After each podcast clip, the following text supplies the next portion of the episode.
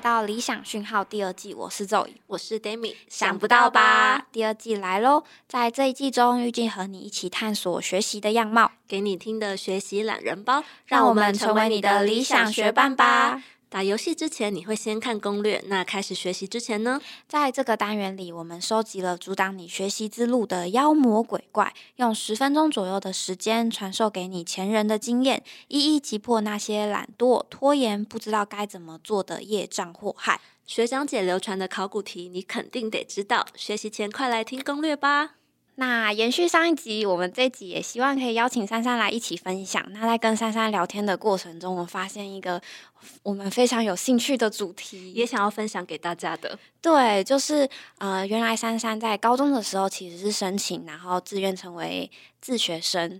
对，是这样称呼自学生的。嗯，对。那它比较完整的名字是。非学校形态实验教育哦，正式的名称。那我们对这样的实验教育其实一直都很好奇，因为好像比较少会看到这样的分享。对，大部分想象可能像是那种森林小学。哦，对对，那个也是一些实验教育的学校，但是他们其实还是在一个学校一个场域里面、单位里面这样。对，所以会会蛮好奇，就是当初珊珊是怎么样选择成为一个在家自学的学生？没错，没错。就其实实验教育它有分很多种，像刚刚提到的，呃，森林小学，他们是属于团体团体的实验教育。那我自己的话是申请个人的实验教育。对，那一开始的话，其实就是一种不想要去学校上课的心情，是觉得学校的那样子的生活方式跟氛围不太适合你自己。嗯，其实就是也不是那种人际关系上的问题，也没有。然后也不是说就是不适应学校的课业，就是也没有，但就是心里面就是有一种，嗯，我想要去做其他事情，我不想要在这个时间到学校去上课的心情。嗯，对，比较像是因为学校会规定一个课表，然后规定你什么时间要做什么事情，但你比较希望可以有自己时间的掌握，这样吗？嗯，再加上学校教的东西，大致上就是课内。你会学到的可能国语文、自然，然后社会、英文、数学，对。但是对我来说，就是我那时候就很想要赶快学其他的，像是什么？你那时候有兴趣的主题？其实我一开始是很想要学心理学相关的东西。哦，对。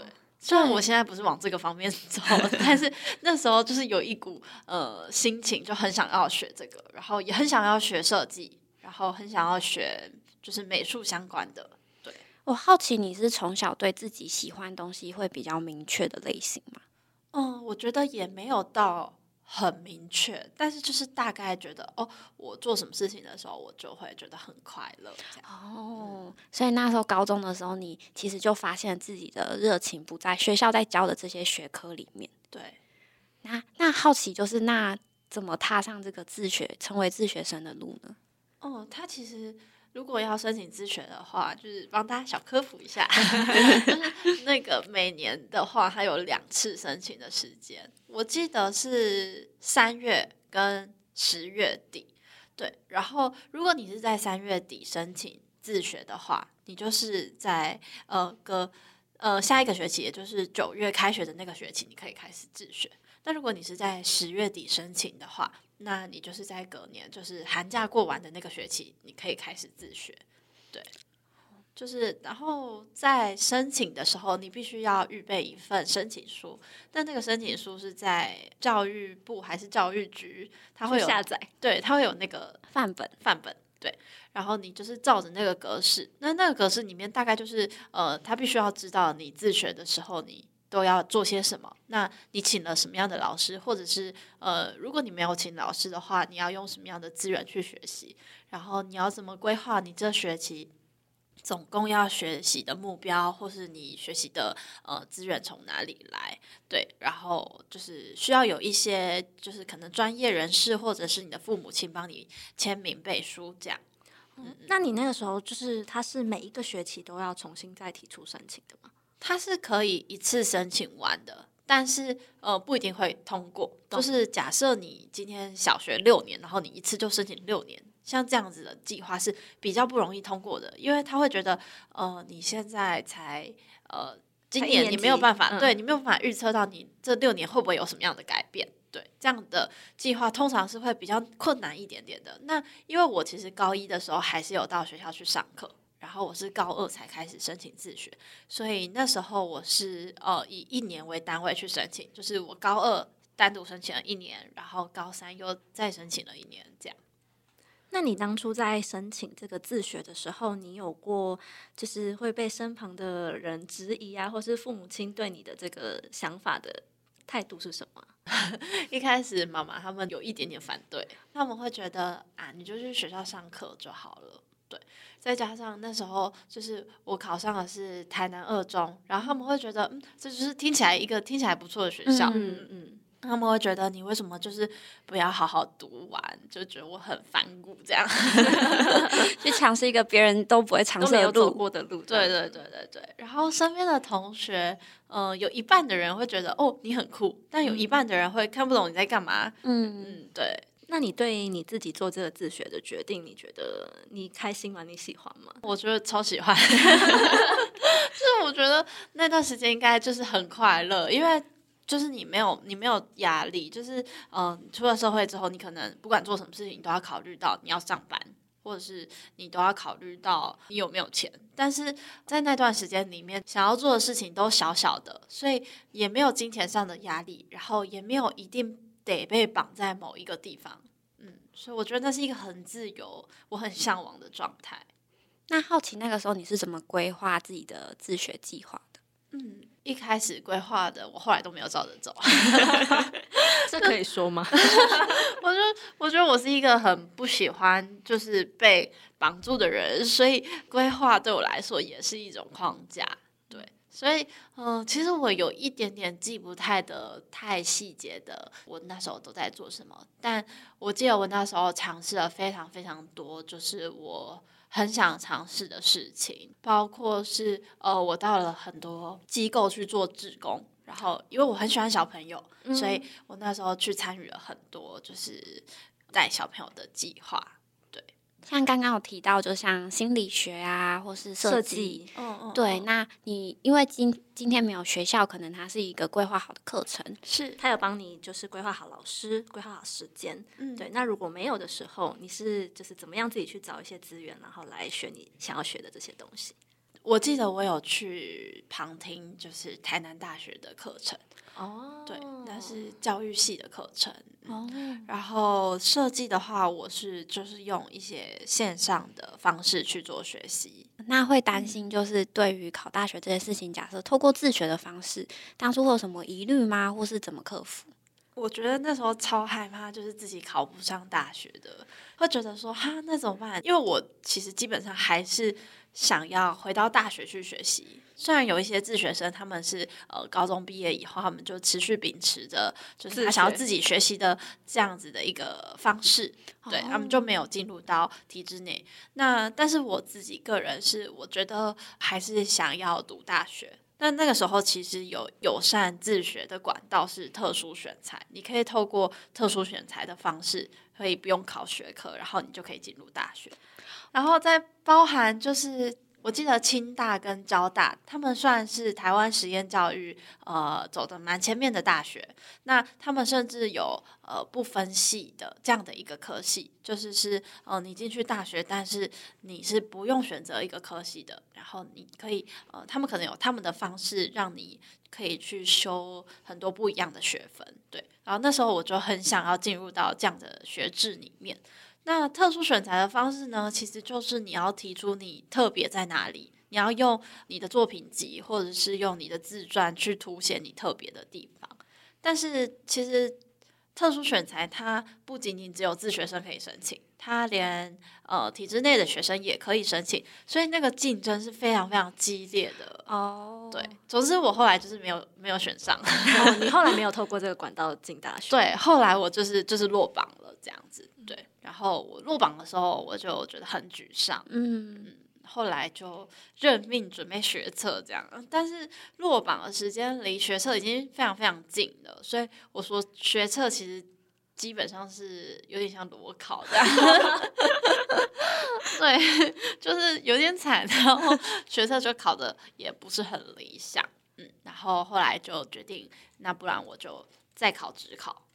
哦，所以后来又再次准备了学科，对，又再次准备了学科，但是我觉得就也是没有考得很好，因为毕竟别人用了三年的时间在读学科，但是我可能只用了半年的时间就要把别人三年的东西补起来，对我来说是非常吃力的。所以后来就是我透过职考考进了大学，但是我并不是很满意我那时候的表现。嗯，虽然就是自学的这个决定是你一开始呃自己替自己做的一个选择，但是在过程当中，你可能自己也会有过此一就是说，如果我现在做了这个决定，但我未来有没有办法，就是像你想要回到体制内，我是不是真的有办法顺利的回到体制内？那后面也经历了，就是刚刚分享到就，说可能真的考了几次试，就发现好像自己没有办法很理想的回到嗯你原先可能预计想要走的那一条路上面。那对于你现在来说，你怎么去看那一段过程？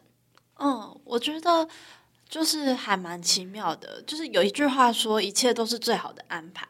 可是这句话听起来可能会有一点狗屁，就是 大家觉得说什么就是一切都是最好的安排，就是你都不用努力吗？这样。但是其实我觉得这句话换一个角度来解释的话，就会觉得，嗯，你走过的路或许。有些路它不是这么的完美，那有些路它可能有点坎坷，或有一些路它可能让你很狼狈。但是就是走到后来，你再回头看的时候，你会发现，哇，原来我走过的那些路都是呃一步一步堆叠成现在的自己，会有现在自己的样子，是因为我们曾经走过的那些路，不管是好的或是坏的。嗯，那好奇那个时候你从体制离开，但又想要重新回到体制的原因是什么？就是我想要跳脱体制外，是因为我觉得我学不到我想学的东西。可是大学是一个相对比较自由的场域，所以呃，在大学里面，我觉得我可以去学习到我想要的东西，同时我也可以去做我自己想做的事情。就是他的时间是比较相对自由的，相对高中来说是没有那么被局限的。对对对对对。然后再加上我觉得有很多很多的嗯。专业知识好像还是需要透过大学来给我，嗯，这是我的想法，对，嗯嗯嗯，有种帮自己创造了一种学习选择的感觉。像高中的时候可能会有比较多知识规定好的学科，是对，但其实在这段时间是一个兴趣探索很重要的时期，因为它奠定了你接下来也许可以往哪一个路上去前进。对，但我觉得其实高中的这段时间。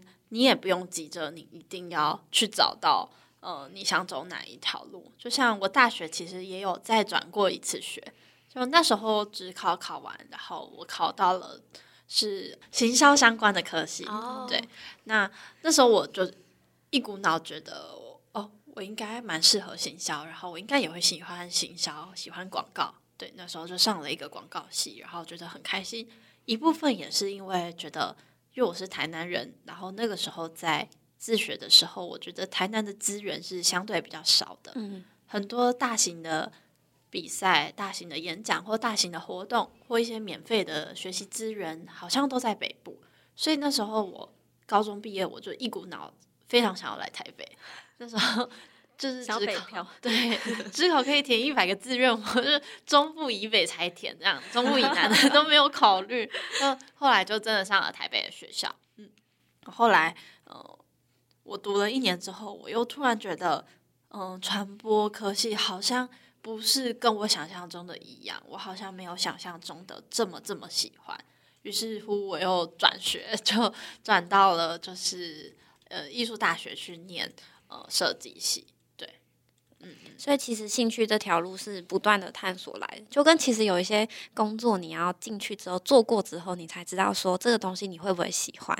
对，就像我一开始想要往心理学、想要往教育的方向走，就后来又到了行销的领域，最后 居然就是成为设计。然后，但我现在在做的事情是写文字，就是它是一个一路上你可能会转很多弯，然后你去发现自己。真正喜欢的东西，发现自己真正适合什么，不喜欢什么。就我们很多时候都会很急的想要赶快找到，但是其实我们只要慢慢的找，我们去删掉那些不喜欢的，就是像删去法一样，一个一个删掉，我们就会找到最后我们最喜欢的东西。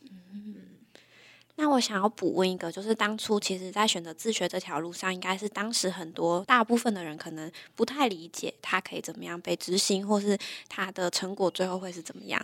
那如果给当时受到质疑的你自己一句话的话，你会对他说什么呢？我会跟他说，就是请记得你现在的勇敢，对，就勇敢的去做你呃想到所有你想要做的事情，然后勇敢的坚持你所想坚持的，你一定会，不管你未来在哪里，你如果保持了这样的勇敢，你一定都会做得很好。要勇敢哦。